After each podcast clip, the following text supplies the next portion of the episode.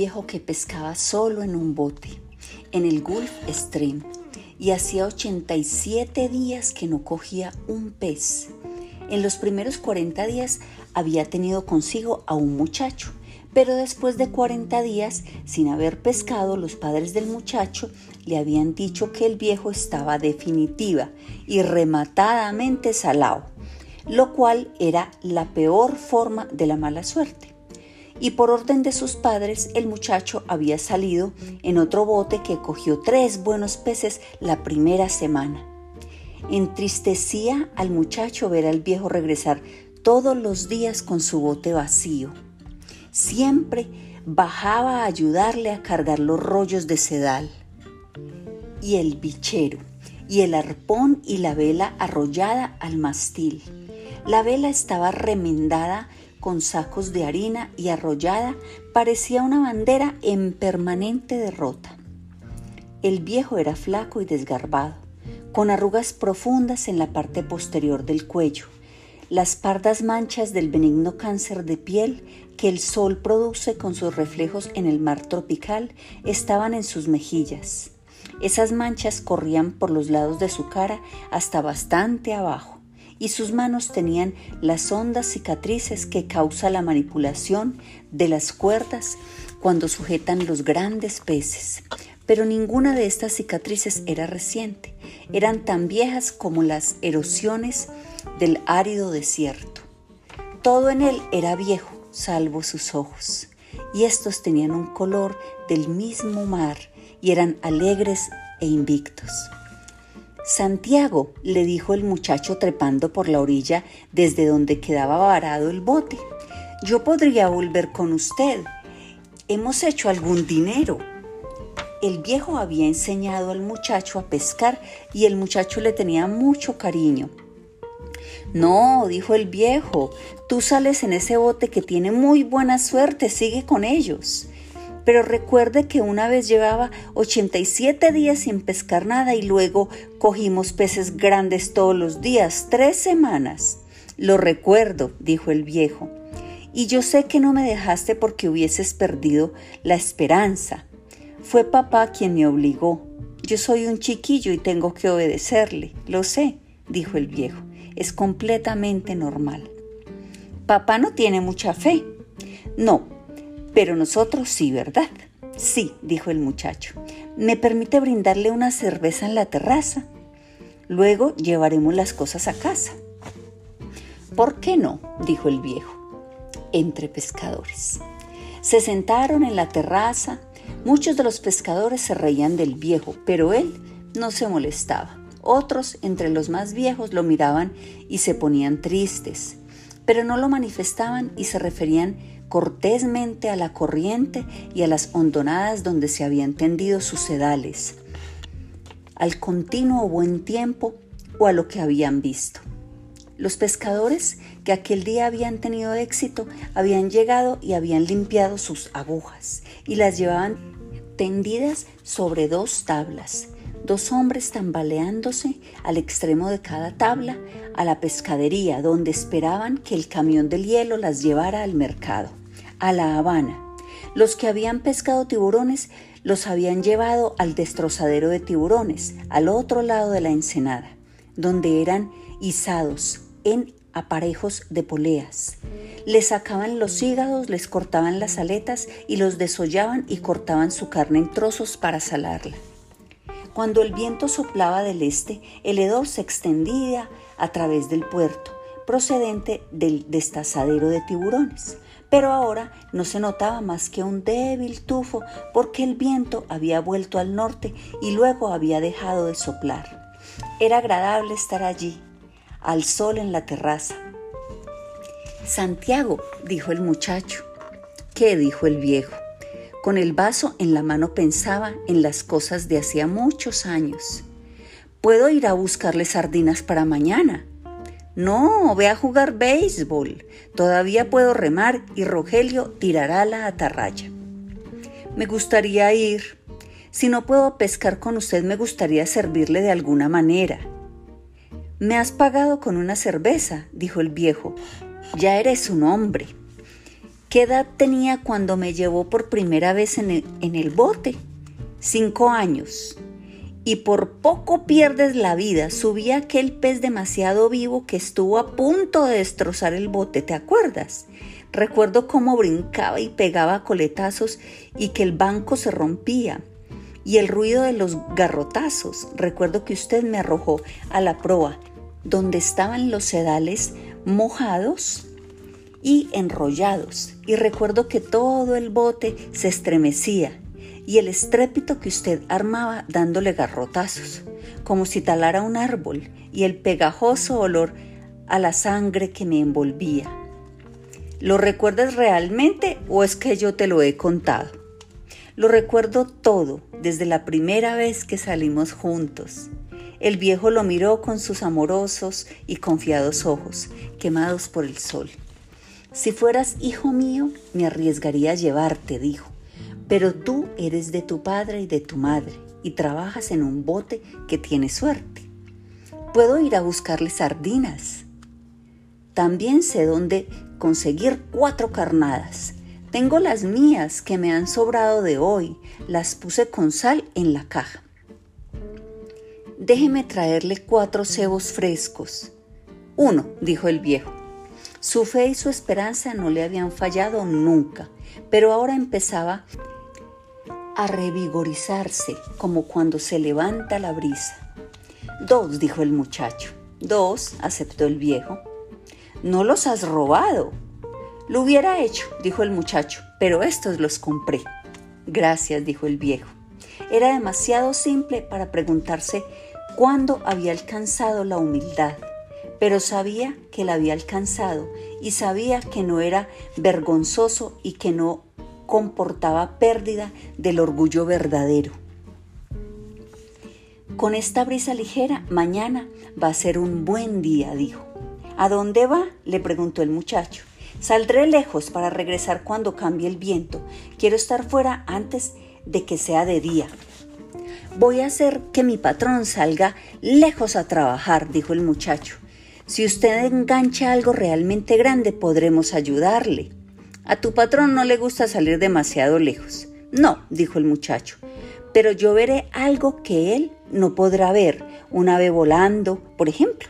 Así haré que salga siguiendo a los dorados. Tan mala vista tiene. Está casi ciego.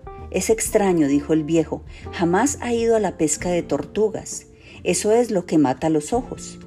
Pero usted ha ido a la pesca de tortugas durante varios años por la costa de los mosquitos y tiene buena vista. Yo soy un viejo extraño, pero ahora se siente bastante fuerte como para un pez realmente grande. Creo que sí. Y hay muchos trucos. Vamos a llevar las cosas a casa, dijo el muchacho. Luego cogeré la atarraya y me iré a buscar las sardinas. Recogieron el aparejo del bote. El viejo se echó el mástil al hombro y el muchacho cargó la caja de madera de los enrollados sedales pardos de apretada malla, el bichero y el arpón con su mango. La caja de las carnadas estaba bajo popa, junto a la porra que usaba para rematar a los peces grandes cuando los arrimaba al bote. Nadie sería capaz de robarle nada al viejo, pero era mejor llevar a casa la vela y los sedales gruesos, puesto que el rocío los dañaba, y aunque estaba seguro de que ninguno de la localidad le robaría nada, el viejo pensaba que el arpón y el bichero eran tentaciones y que no había por qué dejarlos en el bote. Marcharon juntos camino arriba hasta la cabaña del viejo y entraron. La puerta estaba abierta. El viejo inclinó el mastil con su vela enrollada contra la pared y el muchacho puso la caja y el resto del aparejo junto a él. El mastil era casi tan largo como el cuarto único de la choza. Esta estaba hecha de recias pencas de palma real, que llaman guano. Y había una cama, una mesa, una silla y un lugar en el piso de tierra para cocinar con carbón. En las paredes de pardas aplastadas y superpuestas hojas de guano de resistente fibra había una imagen en colores del Sagrado Corazón de Jesús y otra de la Virgen del Cobre. Estas eran las reliquias de su esposa. En otro tiempo, en la pared había habido una desvaída foto de su esposa, pero la había quitado porque le hacía sentirse demasiado solo al verla, y ahora estaba en el estante del rincón bajo su camisa limpia. ¿Qué tiene para comer? preguntó el muchacho. Una cazuela de arroz amarillo con pescado. ¿Quieres un poco? No, comeré en casa. ¿Quiere que le encienda la candela? No, yo la encenderé luego. O quizá coma el arroz frío. ¿Puedo llevarme la atarraya? Desde luego. No había ninguna atarraya. El muchacho recordaba que la había vendido. Pero todos los días pasaba por esta ficción. No había ninguna cazuela de arroz amarillo con pescado y el muchacho lo sabía igualmente. El 85 es un número de suerte, dijo el viejo. ¿Qué te parecería si me vieras volver con un pez que en canal pesara más de mil libras? Voy a coger la tarraya y a salir a pescar las sardinas. Se quedará sentado al sol o a la puerta.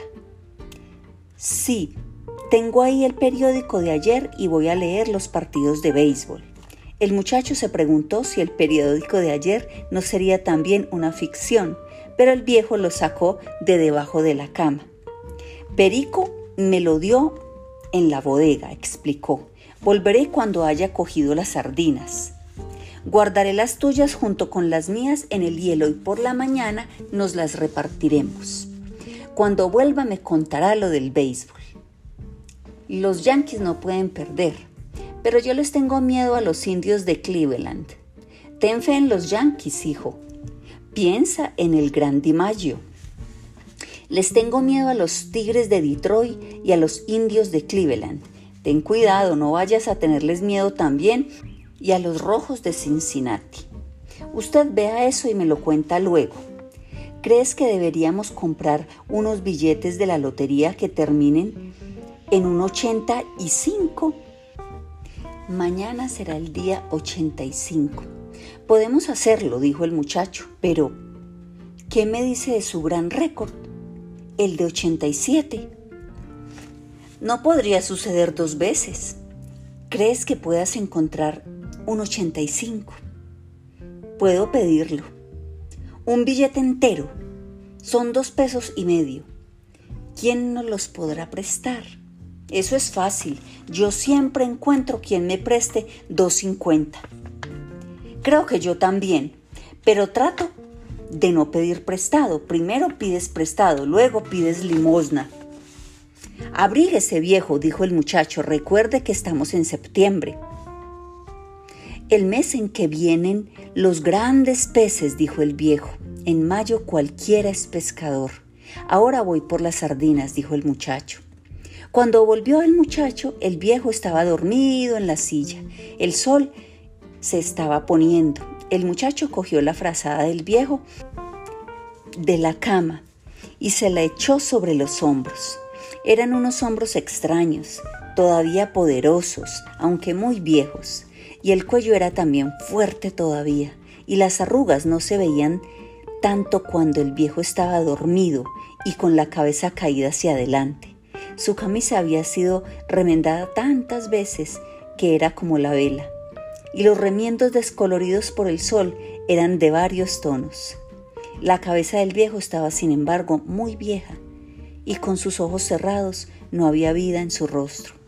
El periódico yacía sobre sus rodillas y el peso de sus brazos lo sujetaba allí contra la brisa del atardecer. Estaba descalzo. El muchacho lo dejó allí y cuando volvió el viejo estaba todavía dormido. Despierte, viejo, dijo el muchacho, y puso su mano en una de sus rodillas. El viejo abrió los ojos y por un momento fue como si regresara de muy lejos. Luego sonrió. ¿Qué traes? preguntó. La comida, dijo el muchacho. Vamos a comer. No tengo mucha hambre. Vamos, venga a comer. No puede pescar sin comer. Habrá que hacerlo, dijo el viejo, levantándose y cogiendo el periódico y doblándolo. Luego empezó a doblar la frazada. No se quite la frazada, dijo el muchacho. Mientras yo viva, no saldrá a pescar sin comer. Entonces vive mucho tiempo y cuídate, dijo el viejo. ¿Qué vamos a comer? Frijoles negros con arroz, plátanos fritos y un poco de asado. El muchacho lo había traído de la terraza en una fiambrera. Traía en el bolsillo dos juegos de cubiertos, cada uno envuelto en una servilleta de papel. ¿Quién te ha dado esto? Martín, el dueño. Tengo que darle las gracias. Ya yo se las he dado, dijo el muchacho. No tiene que dárselas usted. Le daré la ventrecha de un gran pescado, dijo el viejo. ¿Ha hecho esto por nosotros más de una vez? Creo que sí entonces tendré que darle más que la ventrecha. Es muy considerado con nosotros. Mandó dos cervezas. Me gusta más la cerveza en lata. Lo sé, pero esta es en botella. Cerveza Hatway. Y yo devuelvo las botellas. Muy amable de tu parte, dijo el viejo. ¿Comemos? Es lo que yo proponía, le dijo el muchacho. No he querido abrir la fiambrera hasta que estuviera usted listo. Ya estoy listo, dijo el viejo. Solo necesitaba tiempo para levantarme. ¿Dónde se lavaba? pensó el muchacho. El pozo del pueblo está a dos cuadras de distancia, camino abajo. Debía haberle traído agua y jabón y una buena toalla. Pero, ¿qué seré tan desconsiderado? Tengo que conseguirle otra camisa y un abrigo para el invierno y alguna clase de zapatos y otra frazada. Tu asado es excelente, dijo el viejo. Hábleme de béisbol, le pidió el muchacho. En la liga americana, como te dije, los Yankees, dijo el viejo muy contento. Hoy perdieron, le dijo el muchacho. Eso no significa nada. El gran DiMaggio vuelve a ser lo que era. Tienen otros hombres en el equipo naturalmente, pero con él la cosa es diferente. En la otra liga, entre el Brooklyn y el Philadelphia, tengo que quedarme con el Brooklyn, pero luego pienso en Dirk Sisler y en aquellos lineazos suyos en el viejo parque. Nunca hubo nada como ellos. Jamás he visto a nadie mandar la pelota tan lejos. ¿Recuerdas cuando venía a la terraza? Yo quería llevarlo a pescar, pero era demasiado tímido para proponérselo. Luego te pedí a ti que se lo propusieras y tú eras también demasiado tímido. Lo sé, fue un gran error. Pudiera haber ido con nosotros. Luego eso nos quedaría por toda la vida. Me hubiera gustado llevar a pescar al gran Dimaggio, dijo el viejo. Dicen que su padre era pescador quizá fuese tan pobre como nosotros y comprendiese. El padre del gran Sisler no fue nunca pobre y jugó en las grandes ligas cuando tenía mi edad. Cuando yo tenía tu edad, me hallaba de marinero en un velero de altura que iba al África y he visto leones en las playas al atardecer. Lo sé, usted me lo ha contado. ¿Hablamos de África o de béisbol? Mejor de béisbol, dijo el muchacho. Hábleme del gran John McGraw. A veces en los viejos tiempos solía venir también a la terraza, pero era rudo y bocón y difícil cuando estaba bebido. No solo pensaba en la pelota, sino también en los caballos. Por lo menos llevaba listas de caballos constantemente en el bolsillo y con frecuencia pronunciaba nombres de los caballos por teléfono. Era un gran manager, dijo el muchacho. Mi padre cree que era el más grande. ¿Quién es realmente el mejor manager, Luke o Mike González? Creo que son iguales. El mejor pescador es usted. No, conozco otros mejores. ¿Qué va? dijo el muchacho. Hay muchos buenos pescadores y algunos grandes pescadores, pero como usted, ninguno. Gracias, me haces muy feliz. Ojalá no se presente un pez tan grande que quedemos mal. No existe tal pez. Si está usted tan fuerte como dice, quizá no esté tan fuerte como creo, dijo el viejo, pero conozco muchos trucos y tengo voluntad. Ahora debería ir a acostarse para estar descansado por la mañana. Yo llevaré otra vez las cosas a la terraza. Entonces, buenas noches te despertaré por la mañana.